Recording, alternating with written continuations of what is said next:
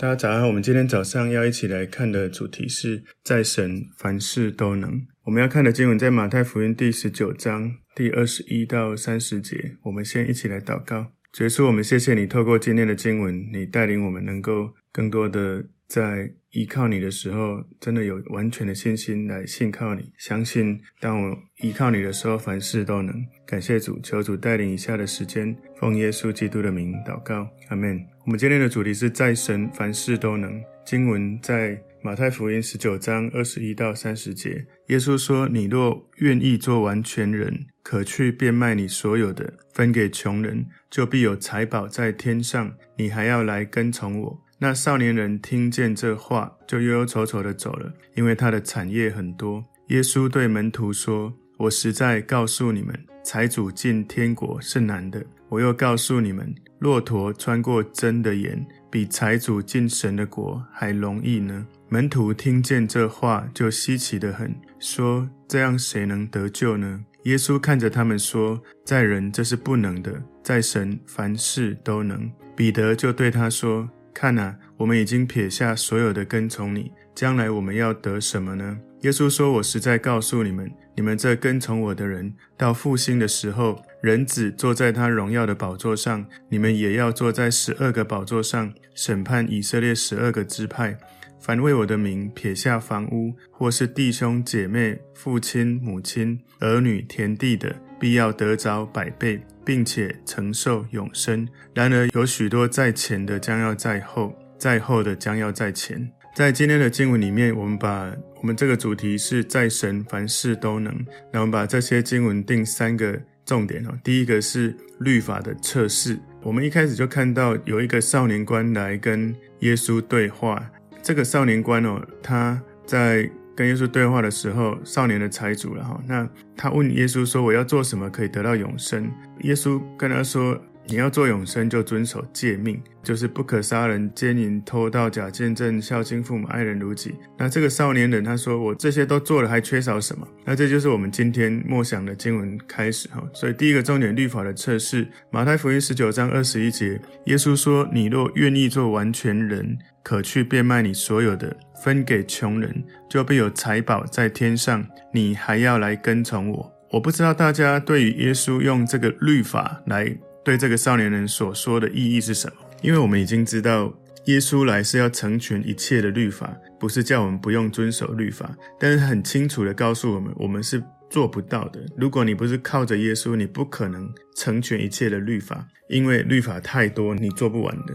我在想，哦。耶稣在讲这些律法该做的事的时候，其实最后最后这件事是耶稣要他做的事。事实上，他根本不用把焦点放在他要成全所有的律法，而是成全他如何跟耶稣，他做耶稣要他做的事。其他的根本不是最重要，最重要的是他真的让耶稣掌权，这是最重要的。所以，如果一个人真的想要经历耶稣所说的，经历天国，经历神的奖赏，经历神的恩高，经历神的能力。要学习在你的生命中，真的每一个领域让耶稣居首位。那个撇下一切跟随耶稣这样的呼召，其实就是把神放在一切的首位的意思哦。律法完全的顺服，关系于你完全的顺服耶稣。如果你对耶稣没有完全顺服，你是不可能做到成全律法这件事情。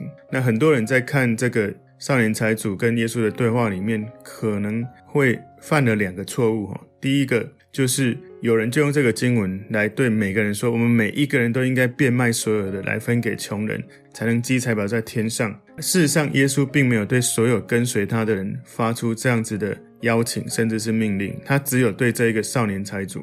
为什么呢？因为这个少年财主他的财富已经成为他跟随耶稣的障碍了。但是有很多有钱的人，他们仍然透过赚更多的钱，然后愿意把这些资源。献上神的家，为神的荣耀，为神的国度做更多的事情。他们不止十一奉献，而且他们为教会的很多社会福利的这些工作，他们奉献非常的多。所以在以前到现在，我看过很多是这样子的人。有的人他们很有钱，可是十一奉献真的奉献不出来，因为觉得哇，一次十一给这么多给不出来，就是偶尔给一笔，觉得他有感动了，偶尔给一笔感恩。那有一些人其实他们是。不管他很没有钱，或是很有钱，他十亿该多少就是多少。然后他觉得神要他，耶稣要他做什么，他就做什么。你会发现这样子的人，他的生命一直有神的流动在那里面，因为神可以信托给这个人，敢给他更多的东西。因为如果当神给我们很多的时候，我们却自己抓住，那神没有办法给你更多。因为神是要让我们从他领受的时候，要学习按着神的心意应用神给你手上的资源，而不是我们用自己的逻辑推论跟理智觉得我应该怎么用，而不是按着耶稣的教导来被神带领你所拥有的资源。我们所拥有的资源最能代表我们的心的，当然还是我们的财富。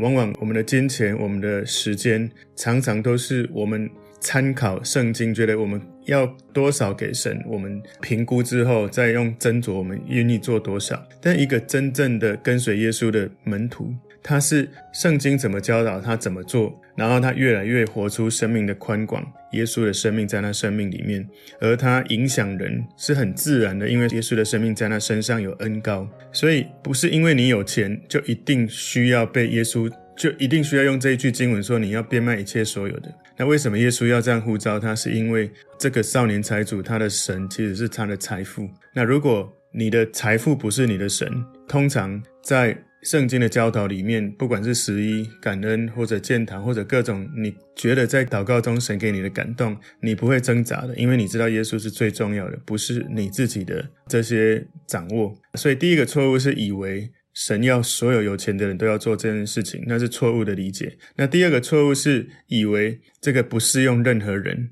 这个也是一种错误的观点，因为有一些人是这样。他们有一些物质主义，然后就是说他们追求物质生活。我再重复讲那个少年财主好了，因为这个少年财主为什么适用于他？因为财富是他的首位。我相信这句经文适用于如果我们的生命是追求财富或是物质生活都是当首位的话，那这句话就适用于你。因为如果物质生活或者追求财富成为拦阻你跟随耶稣的这个拦阻，有可能能够解决你这个生命的议题，就是。改变你的信念想法，不要以为物质或者财富可以让你得到最大的快乐，因为你没有这样子做，你不可能听耶稣跟耶稣，不可能从耶稣经历他所要让你经历的，可能偶尔经历一下，但你不会经历彻底。所以我们要了解耶稣叫这个人做他的门徒，说来跟从我。事实上，耶稣用同样的语言呼召许多的门徒。在马太福音，在马可福音，在我们看到的路加福，我们看到很多耶稣在呼召门徒啊。如果你你要看的话，可以去看马太福音第四章、第八、第九章，马可福音第二章，你可以去看一下。耶稣说：“来跟从我。”耶稣只是称这个人成为他的跟随者，但是对这个少年财主来说，耶稣的呼召意味着他要放弃他心中一心一意要追求的财富。所以马太福音十九章二十二节说：“那少年人听见这话，就忧忧愁愁的走了，因为他的产业很多。所以在这一点上面，这个富有的少年财主他失败了。金钱是他的神，他犯了拜偶像的罪。所以他觉得要听耶稣的话，卖掉一切太难了。可能这里耶稣对他的呼召是卖掉一切，可是有的人对于十一奉献对他来说就已经是太难了。”更不用说是卖掉一切，所以耶稣知道这个人的心，要他放弃他的财产。这个人他还是在透过他的行为想要得救，他不可能只是照着他的行为去成全一切的律法，因为他没有注意到，不管是第一诫命是爱神，第二诫命是爱人，其实他并没有真的尽心尽意尽性尽力的爱神，因为他爱钱比爱耶稣更多。既然他也做不到第一条，那他也做不到第二条，因为耶稣要他变卖一切所有的分给穷人，这个是第二条，就是爱人如己哈，把你所有的去祝福其他的人。所以有可能在我们今天的这个时代，神也可能还会继续挑战，可能挑战你或我或某些人，为了神给你的感动或呼召，放下一些东西。耶稣仍然允许人们拥有这些东西，只要你不让这些东西拥有你。所以神不反对你拥有很多的财富，但神反对财富来拥有你。所以很多人他们知道这件事，但是就是在灵里面或者在意念里面不愿意让神在他的财富上居首位。所以这个少年财主忧忧愁愁，因为他的产业很多。你会发现一个吊诡的事情，就是本来他很多的产业是要让他快乐的，结果因为产业很多，变成他忧愁的缘故了。所以他本来内心想要找到。平静，找到平安，找到灵里面的安息。但是讽刺的是，他拥有这一切，反而成为他灵里面无法安息的东西。他拥有了这一切，他以为会快乐的事，可是他是忧愁的。所以，如果任何人把这些属世的物质财物放在神跟他的中间之前，我们其实如果让钱当神，我们会经历像这个少年财主所经历的，会忧忧愁愁。因为当你以为你拥有很多产业就能够帮助你解决人生一切的问题的时候，你就进入了一个谎言了。因为如果是这样的话，所有人都赚最多钱，一定是最快乐。但是不要误会我，不是因为有钱就一定不会快乐。有钱可以增加快乐，可是到一个程度就不会更多。不过呢，有神。可以增加快乐，是永恒的快乐，是永远会快乐。所以这是第一个我们要去思考的，在神凡事都能。第一个重点，律法的测试，其实耶稣并不是要他行律法，是要他遵行耶稣的旨意，能够真正跟耶稣。他只要真正跟耶稣，他就按着耶稣在他内心的带领，他就成全律法了。所以第二个重点，在神凡事都能，财富阻碍人进天国。马太福音十九章二十三节，耶稣对门徒说：“我实在告诉你们，财主进天国是难的。”所以耶稣提醒门徒们：有有没有可能，我们跟这个少年财主一样的富有，甚至在我们中间有人比这个少年财主可能更富有？不过耶稣很直白的说：“财主进天国是难的。”所以财富是个祝福，可是对被他抓住的人是一个问题。他会让我们以为说我们会生活更有。满足感、满意那种感觉，但是呢，你的生命你会误把此生当永恒，你会以为你现在所拥有的，就是在你永恒里面最快乐，哦，那是会有一个迷失的。有时候追求财富是要牺牲追求神，成为他的代价。我再讲一次，有时候追求财富必须要让你牺牲追求神，成为你追求财富的代价，因为我们不能侍奉两个主。你的主如果是神，就不会是财富；如果是财富，就不会是神。所以马太福音十九章二十四节说：“我又告诉你们，骆驼穿过针的眼，比财主进神的国还容易呢。”所以耶稣用一个有趣的画面哦，那个骆驼穿过针的眼，有一个幽默的一个意味了哈。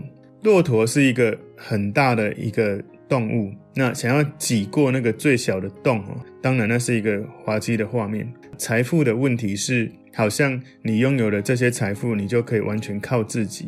在启示录里面第三章十七节说：“你说我是富足，已经发了财，一样都不缺，却不知道你是那困苦、可怜、贫穷、瞎眼、赤身的。”这是在启示录里面老底嘉教会被描述的。他非常有钱，他有眼药，他有最棒的这些纺织业。可是呢，完全讽刺的是。神的话语说他是瞎眼的，虽然他卖眼药，虽然他有最棒的这些纺织业，其实他是赤身，没有衣服穿的。那非常有财富的一个城市，一个教会，贫穷是可怜，是困苦的。所以马太福音十九章二十五节，门徒听见这话就稀奇得很，说这样谁能得救呢？门徒非常的觉得很稀奇哦，他们觉得财富应该是神的祝福跟恩典的象征啊，为什么财富会是这样呢？他们可能希望。跟随耶稣，让他们富有、有影响力，甚至让耶稣在政府当中。如果哪一天耶稣推翻政府，他们可以成为在这些政治里面一个好的地位的一个领袖。哈，所以在有可能在当时许多人他们的心里，他们认为财富是神赐福的象征。当然，今天也是哈。不过我要再讲一次哈，其实神不是说你跟着他就不会有财富，而是神不要让你的心跟着财富走。而失去了跟随神的心，所以马太福音十九章二十六节，耶稣看着他们说：“在人这是不能的，在神凡事都能。”所以有钱人是有可能可以得救的，是有可能可以神的门徒的。神的恩典大过有钱人的一切的资源，你知道吗？其实撒该，然后亚利马太的约瑟，还有巴拿巴，他们都是很有钱的，但是他们把神放在第一位，而不是把财富放在第一位。如果你去看旧约，亚伯拉罕、雅各、约瑟，他们都是非常有财富的，可是他们把神放在第一位，而神就祝福他们昌盛。所以耶稣不是说所有的穷人都一定能进天国，有钱人都一定不能进天国，不是。如果是这样子的话，那我刚刚所说的亚伯拉罕、以撒、雅各、大卫、所罗门这些人，他们就进不了天国了。当然不是我刚刚所说的这样。所以第二个重点，财富阻碍人进天国，主要是因为你让财富成为你的神了，不是因为你有钱就不能进天国，这是次序的问题。第三个重点，跟随耶稣能得到什么？彼得在接下来的经文非常直率的问哈，我想可能门徒中只有他敢直接这样问哦。马太福音十九章二十七节，彼得就对他说：“看啊，我们已经撇下所有的跟从你，将来我们要得到什么呢？”很有勇气、勇敢的问哦。门徒们跟那个富有的少年财主是不一样的，门徒确实是放下一切跟随耶稣。当耶稣呼召他们的时候，他们在捕鱼的器具就放下了，就跟着耶稣走了。当耶稣呼召很多人的时候，他们真的是完全的跟随耶稣走的。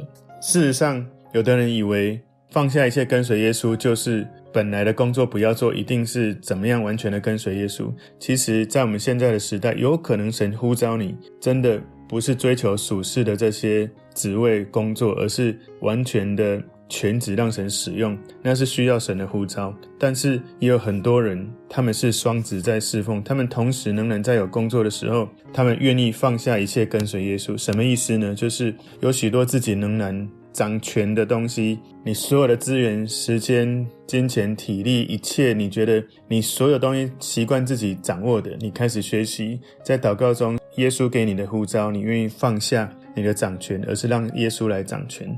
所以，这些愿意放下一切跟随耶稣的人，奖赏是什么？耶稣说：“你们这跟从我的人，你们会坐在十二宝座上面，你们会审判十二支派。然后，门徒在将来的审判里面会有一个特殊的角色，最有可能是在千年国度的管理，也有可能是在永恒的里面，神给你一些资源让你去做管理。所以，使徒他们。”你如果去看在以弗所书，他被描述哦，以弗所书二章二十节说，并且被建造在使徒和先知的根基上，有基督耶稣自己为房角石。使徒是一个能够使无变有的人，是一个能够开创出一个新的神的家的人。使徒是一个开创者。然后呢，他在新耶路撒冷有特别的贡献。我们如果看启示录二十一章十四节说，城墙有十二根基，根基上有羔羊十二使徒的名字。所以彼得他很直白的问了问题，可是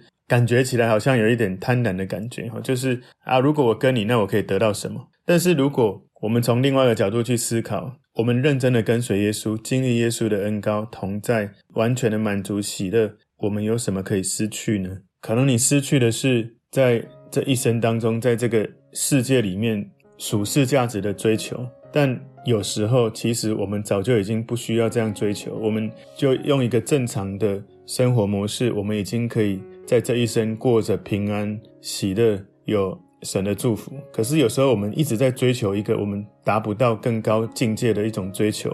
我曾经研究过人的幸福感，如果曾经有一个物理学家跟经济学家，他们一起研究一个人他要赚多少钱，那个幸福感会达到百分之百。结果他们的研究，哈，人赚更多钱的确会更快乐幸福。可是当他月薪一个月大概到达可能大概十九万左右，那个幸福感就不会更高了，大概只能到百分之九十六左右那个幸福感。所以有一些人他不知道他能不能再追求一个他不会更高的一个惯性的。事实上，更重要的是。我生命中最看重的那些首位的东西，是不是真的排在首位？所以，我们回到经文里面，马太福音十九章二十八节说：“耶稣说，我实在告诉你们，你们这跟从我的人，到复兴的时候，人只坐在他荣耀的宝座上，你们也要坐在十二个宝座上，审判以色列十二个支派。所以，复兴的时候是主耶稣再来的时候，进入千年国度，万物复兴的时候。那个时候，主耶稣坐在宝座上做王。”那有很多很多的宝座，神赐给跟随耶稣的得胜者，包含十二使徒，包含真的跟随他的这些人。神是公义的，神是信实的，他不会漠视，他不会轻忽我们所撇下一切的来跟随他的心跟行为。我们一定会有所奖赏。我们能够经历得救，其实是完全只是因为神的恩典，而我们能够得到神的奖赏，是因为我们。跟随了耶稣做他要我们做的事情，所以得救是只要相信就有的恩典，而得奖赏是你跟随耶稣做他要你做的事情。很多人只以为信耶稣得救这样就好，不知道要得奖赏。马太福音十九章二十九节说：“凡为我的名撇下房屋，或是弟兄姐妹、父亲母亲、儿女、田地的，必要得着百倍，并且承受永生。”所以，如果你是为耶稣摆上的，你会有在这个世界，神会让你经历神的荣耀。你为耶稣所舍弃、所放下的，你除了会领受永生，你还会经历百倍的祝福。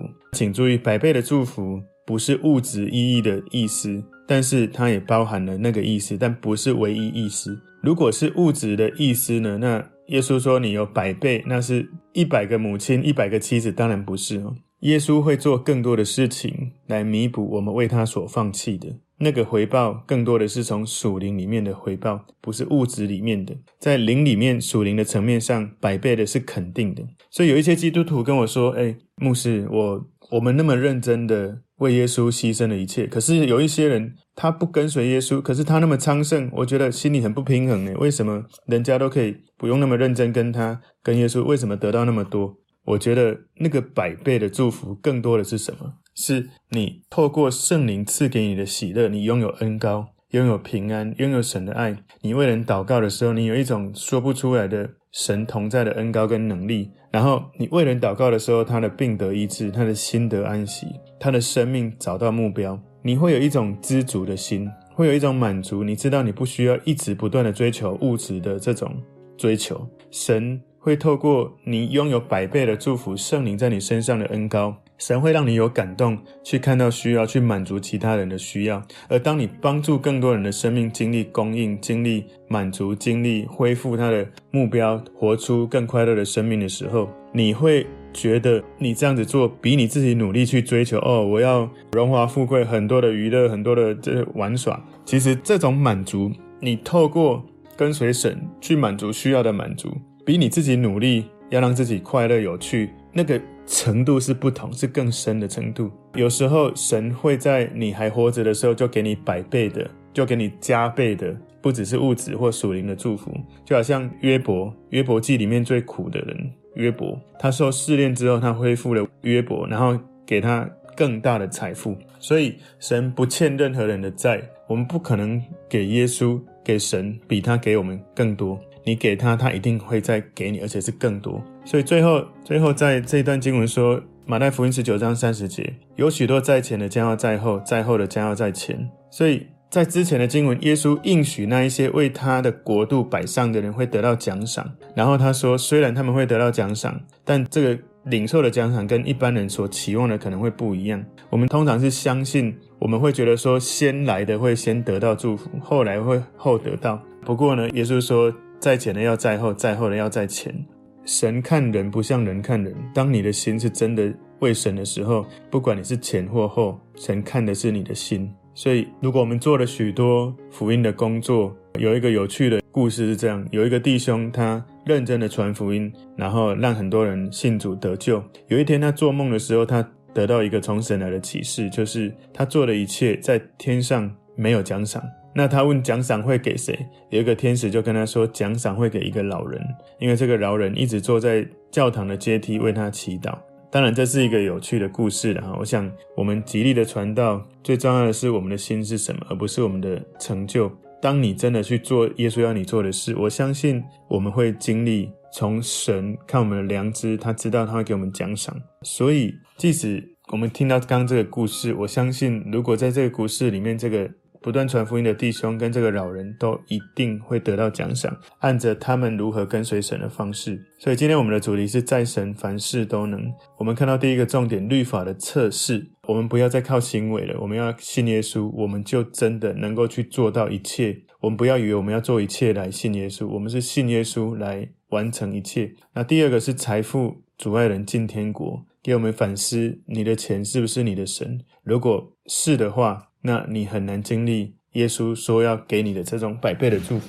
如果不是的话，那反思自己是不是在耶稣的教导里，你真的勇敢的相信，然后去执行。然后第三个是跟随耶稣能得到什么？百倍的祝福是从里到外的丰盛，不是只是物质而已。我们一起来祷告，耶稣，谢谢你带领我们今天一起从你的经文学习如何靠神，在神凡事都能。我们知道。我们依靠的对象是神，不是看得见的物质。求主带领我们在我们这一生当中，能够在灵里面体会这件事，认真的跟随你。奉耶稣的名祷告，阿门。